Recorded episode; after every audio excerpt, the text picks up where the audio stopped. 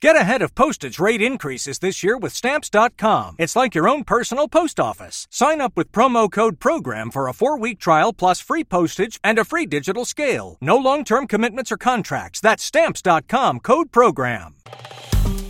Wir sind SBS German. Weitere Inhalte finden Sie auf sbs.com.au/slash German.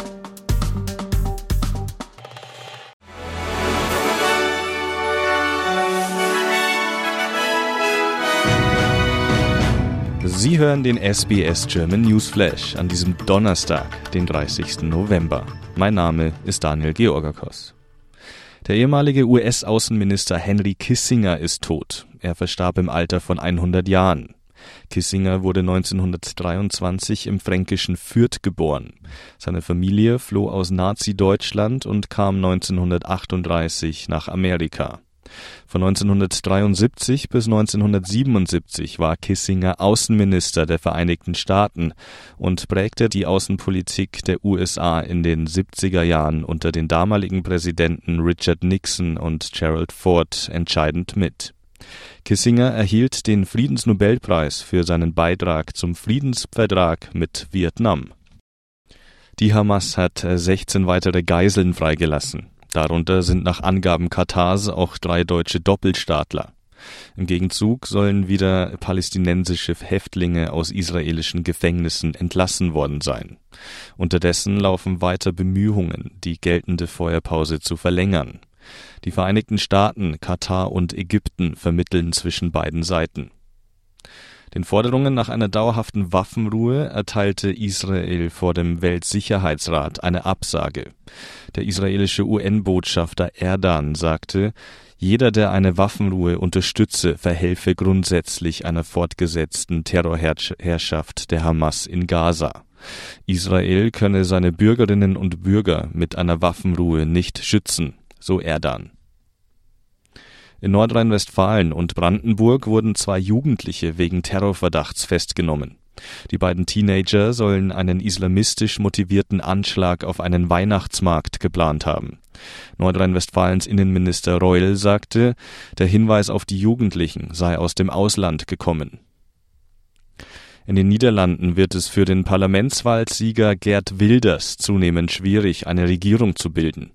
Wilders Partei PVV gehen offenbar die potenziellen Koalitionspartner aus.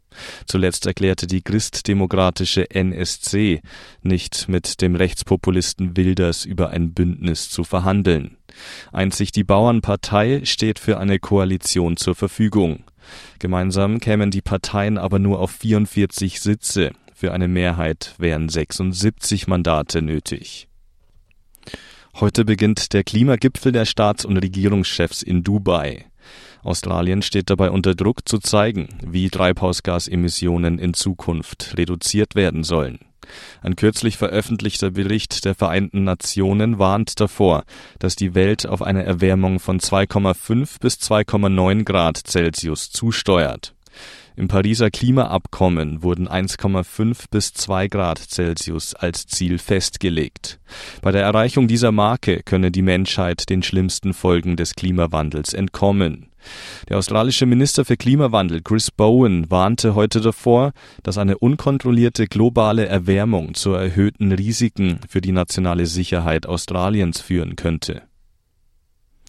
Alle australischen Staaten und Territorien wurden nach der Veröffentlichung der saisonalen Waldbrandvorhersage in erhöhte Alarmbereitschaft versetzt.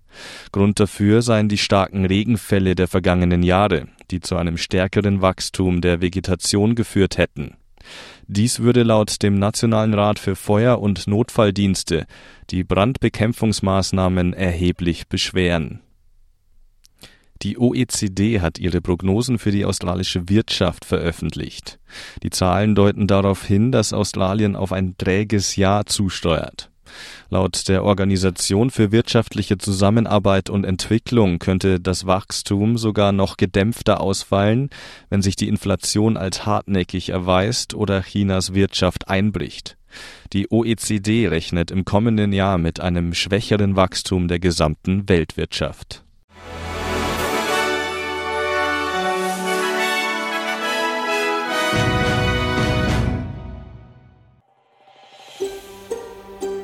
Lust auf weitere Interviews und Geschichten?